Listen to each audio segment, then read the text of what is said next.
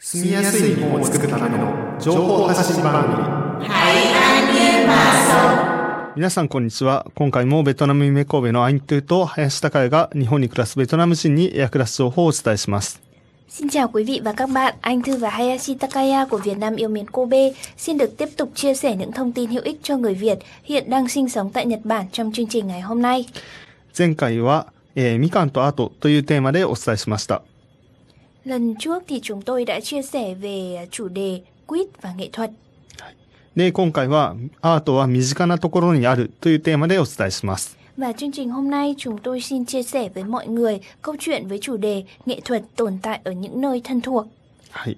ということで、えっと、まあ、ここまで神戸市長田区の下町芸術祭のことと、あとは、えー和歌山の、特に南の方ですね、紀南で行われている紀南アートウィークでの未感覚という、まあ、えー芸術ウィークというかアートイベントの、えーことをお伝えしましたが、アイントゥーさん自身も普段の生活の中で何かこうアートを感じることってありますか？Sau khi mà nghe câu chuyện của anh Hayashi về à, hai chủ đề. Ừ. Đầu tiên là lễ hội Shitamachi năm 2023 và tuần lễ Kinan Art gọi có cái sự kiện tên là Mikang Kaku. Ừ.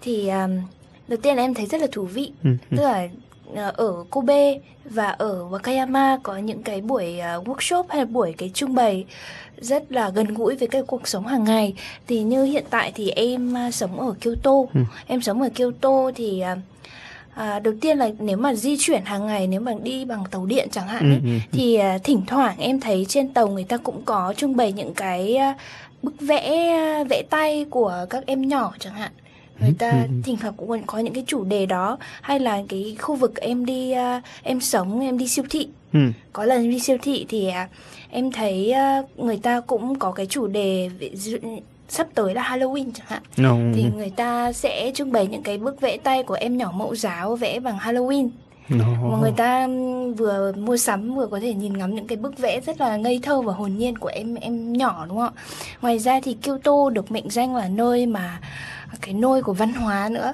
là cái vùng văn hóa rất là nổi tiếng của Nhật Bản thì hàng ngày hàng tuần hay hàng tháng ở đâu cũng có những cái buổi triển lãm và trưng bày nghệ thuật từ nhỏ đến lớn từ trong nước và ngoài nước thì cứ đi ra đường là thấy nghệ thuật rồi うんうんうん kể cả cái cách sắp đặt của người Nhật ở Kyoto nó cũng sẽ khác với những cái vùng khác ở trên đất nước Nhật Bản. うんうん Và em thấy là em được sống ở Kyoto và từ từ từ từ nó cứ ngấm dần vào cái nghệ thuật sắp đặt うん của người Nhật chẳng hạn.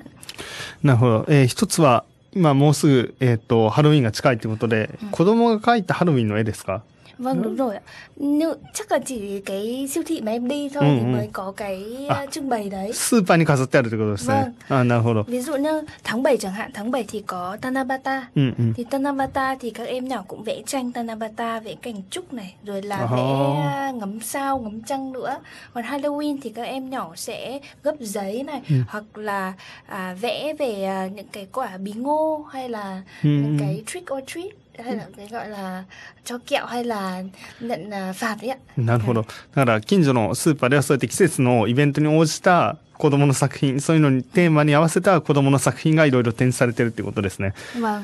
で、 nó, あとは、う nó ん。 nó rất là đơn giản thôi. うんうんうん。 nhưng mà nó khiến cho những cái người đi mua đồ hay là những cái người mà bắt gặp ở trên đường ấy thấy à đáng yêu xong rồi mình thấy nhẹ nhàng đi mình cảm thấy tâm trạng của mình cũng được ờ, thoải mái hơn ấy. やーなるほど。そういうのを見ると、ちょっとこう、落ち着くというか、なるほどです。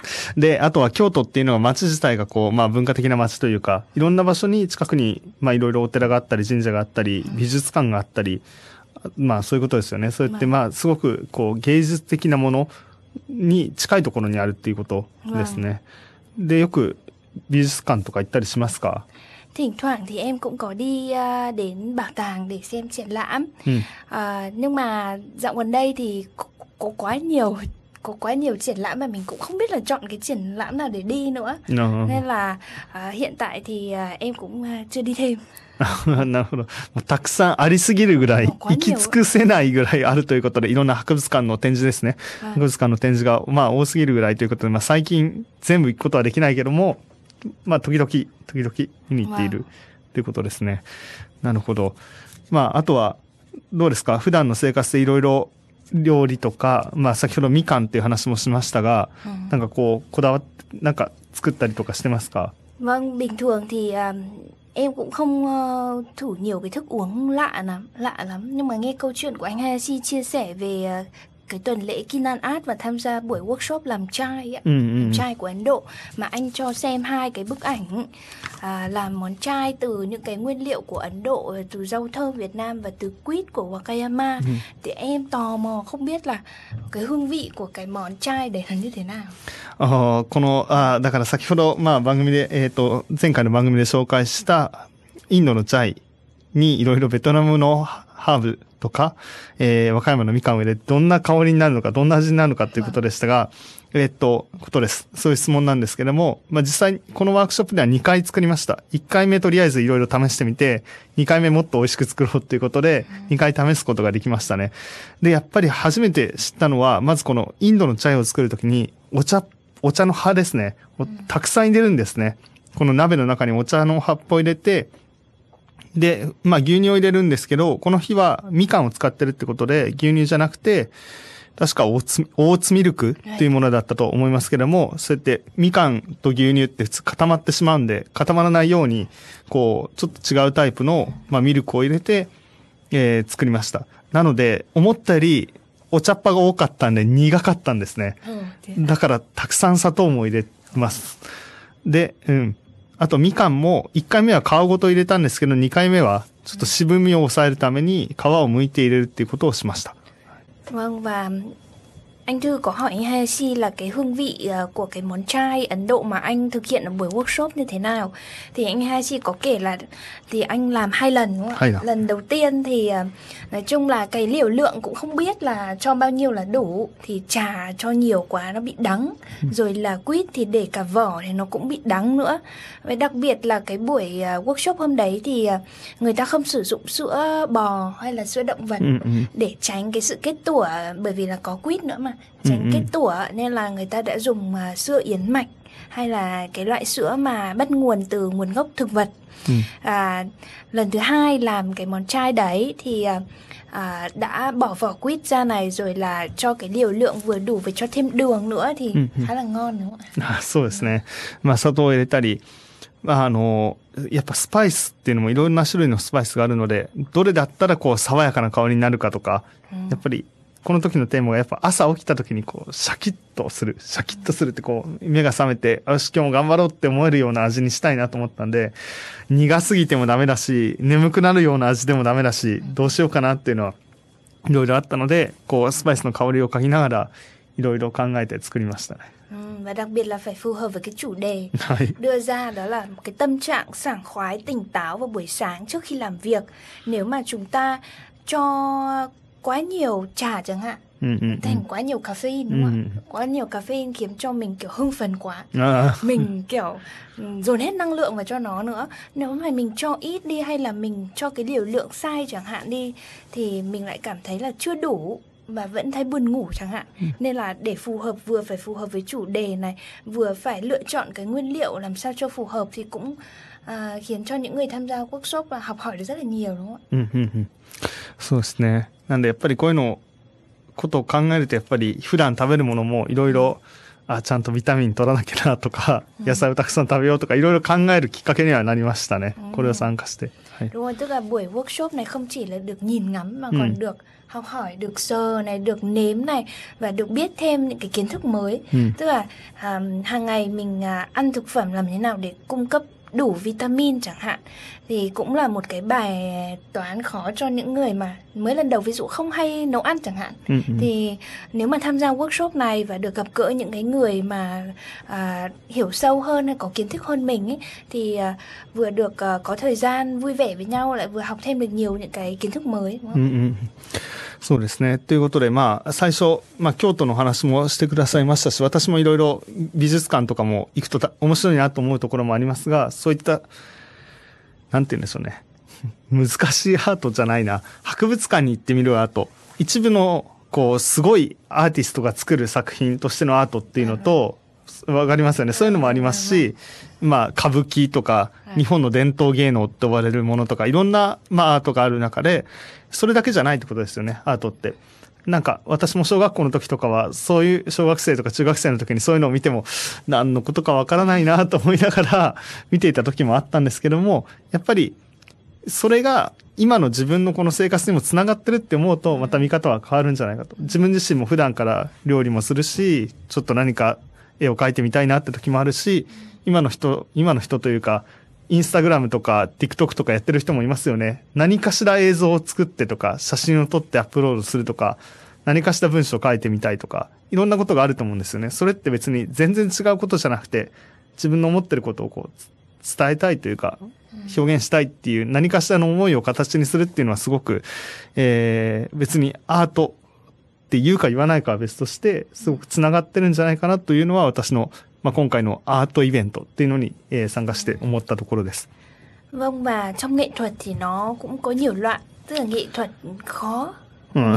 và đấy là những cái ngôn từ đơn giản của ừ, chúng ừ. chúng tôi mới là những người không dành nghệ thuật lắm thì có nghệ thuật khó và nghệ thuật dễ ừ. cái nghệ thuật được làm ra để cho những người nghệ sĩ với nhau họ ừ. hiểu với nhau thôi ừ, ừ, và nghệ thuật làm ra để cho những cái người dân bình thường như chúng ta có thể hiểu được ừ.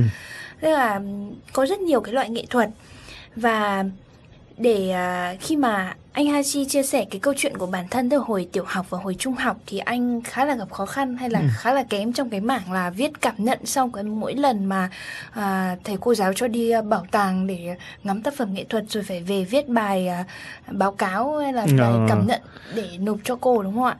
Thực ừ. ra lúc đấy thì chúng ta chưa hiểu thôi nhưng mà dần dần nếu mà lớn lên chúng ta tiếp xúc nhiều ấy thì uh, chúng ta có thể uh, bản thân mình khi mà nhìn ngắm một cái tác phẩm nghệ thuật gì đó không hẳn là chúng ta cần phải hiểu 100% về cái tác phẩm ừ. đấy nhưng mà chúng ta có thể hiểu được đằng sau cái tác phẩm đấy là một cái ý muốn một ừ. cái tham vọng một cái ham muốn ham muốn của tác giả là họ muốn biểu đạt qua cái hình vẽ này ừ. hay là bất kể ai ví dụ như là không phải tranh ảnh không phải hội họa mà có thể là ngôn từ ừ. bằng à, văn học đi như là chúng ta hàng ngày chúng ta lên Instagram hay là TikTok thì chúng ta nhìn thấy những cái bài à, bài đăng ừ, ừ. mà hay là những cái vừa cả đăng à, văn và vừa cả đăng ảnh thì chúng ta cũng biết được rằng là à người này muốn truyền tải những cái này vào cái thời điểm này ừ. là qua bất cứ một cái hình ảnh bất cứ một cái ngôn từ nào mà chúng ta nhìn thấy hàng ngày ừ. thì đầu tiên là chúng ta cần phải hiểu là nghệ thuật nó tồn tại hàng ừ, ngày trong ừ, từng ừ. giờ từng phút và qua cái những cái um, thứ đó thì chúng ta hiểu được cái ý muốn ừ. những cái ham muốn những cái ước vọng mà của cái người thể hiện nó là cái gì うん、はい、ということで、まあ、あのもちろん芸術家になるっていうのはね 勉強もしなきゃいけないし、その修行をしなきゃいけないっていうのはいうのはあると思うんでプロの芸術家っていうのはそういう芸術をやってる人だと思うんですけども、まあ、そうじゃないそうじゃないというかプロにならなくても、それぞれの人がアートっていう概念というか、がアートをするっていうような気持ちを通して、まあ、日常生活をこうより豊かにしていけるんじゃないかなっていうのは、まあ、今回の、えー、11月の番組を通して感じたことです。Mà đương nhiên khi mà chúng ta đã quyết định và chấp nhận là chọn cái con đường nghệ thuật ừ. thì chúng ta phải uh, nghiêm túc với nó và chúng ta phải nói chung phải học hỏi ừ. và dành thời gian để khổ luyện rất là lâu ừ. còn nếu như mà ừ, đấy là với những người mà chuyên nghiệp ừ. còn những người mà dân bình thường như chúng ta chỉ coi nghệ thuật như là một cái thứ để làm sao để làm dịu tâm hồn hay để ừ. giải trí thôi thì chúng ta uh, cứ tự nhiên mà thưởng thức những cái tác phẩm theo cái chính cái cảm nhận của mình ừ. thôi chứ không phải quá đặt nặng là phải hiểu 100% cái ý nghĩa của cái tác phẩm này là gì và những cái thứ bình thường chúng ta đi ra ngoài chúng ta tiếp xúc hay là nói chuyện trò chuyện hay là nhìn ở trên mạng thấy thì đâu đó cũng sẽ ẩn chứa một cái ý nghĩa gì đó và đôi khi nó cũng sẽ trở thành một cái nghệ thuật ở một cái ý nghĩa nào đó. はい。ということで、そろそろ時間ですね。えー、今月は、えー、芸術の秋というテーマで、えー、3つの番組をお送りしました。それではまた次回番組でお会いしましょう。 Rất cảm ơn quý vị đã lắng nghe chương trình ngày hôm nay. Và chương trình này là phần thứ ba của cái chuỗi nội dung mùa thu của lễ hội chúng tôi chia sẻ vào tháng 11 và hy vọng mọi người có thể uh, lắng nghe một cách vui vẻ. Và nếu mà có thời gian thì chúng ta hãy uh, uh, đi đến những cái nơi mà có nghệ thuật để tiếp xúc với nghệ thuật rồi tạo ra những cái buổi giao lưu mới làm cho cuộc sống của chúng ta tốt đẹp hơn vui vẻ hơn thoải mái hơn. Và hẹn gặp lại quý vị vào chương trình của tháng sau. はいそれでは、えー、次回、えー、来月も番組でお会いしましょう Vâng và cảm ơn quý vị đã lắng nghe chương trình của tháng 11 năm nay. Xin chào, tạm biệt và hẹn gặp lại.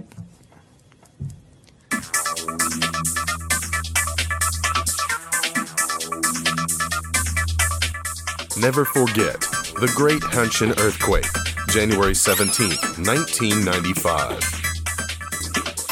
From Nagata FM. FM. Why, why?